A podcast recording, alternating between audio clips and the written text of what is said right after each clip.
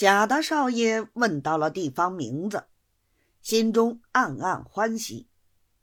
童老师伯无甚说的，只得兴辞出来。一见天色尚早，就命车夫替他把车赶进前门。车夫请示：进前门到哪一家拜客？贾大少爷便按胡都老爷的话，一一告诉了车夫。车夫道声晓得，于是把鞭子一撒，展起双轮，不多一刻，挨进前门，约莫转了七八个弯到得一个所在。只见一道红墙，门前有几棵合抱的大槐树。山门上悬挂着一方匾额，上写“文书道院”四个大字。山门紧闭不开，却从左手一个侧门内出入。但是门前甚是冷清，并无车马的踪迹。贾大少爷下的车来，车夫在前引路，把他领进了门。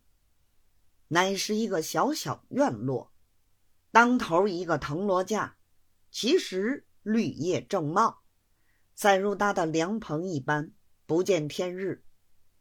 院之西面另有一个小门进去就是大殿的院子了。南面三间开出去便是山门，北面为大殿，左为客堂，右为观音殿。一共是十二间。院子里上手两个砖砌的花台，下手两棵龙爪槐。房子虽不大，倒也清静优雅。贾大少爷一路观看，踱进客堂，就有执事的道婆前来打个问讯。贾大少爷便说是专程来拜净空师傅的。道婆道：“老爷请坐，等我进去通报。”不到一刻，只见道婆引了一个老年尼姑出来。老尼见了贾大少爷，双手合十，念了一句“阿弥陀佛”，动问：“老爷贵姓？是什么风吹到此地？”贾大少爷便把自己的姓名、履历背了几句，又道：“是进京引荐，久仰师傅大名，所以特来拜访。”老尼一听他是道台，不觉肃然起敬，连称：“不知大人光降，亵渎的很。”贾大少爷回称：“说哪里话？”又问：“师傅出家几年？是几时到的京城？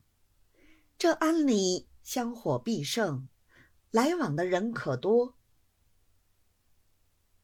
老尼道：“不瞒大人说，老身原是本京人，出家就在这庵里，是二十五岁上削的发，今年六十五岁了。”京城地面乃是红尘世界，老身师徒三众一直是清修，所以这庵里除掉几位施主家的太太小姐前来做佛事，吃顿把素斋，此外并无杂人来往。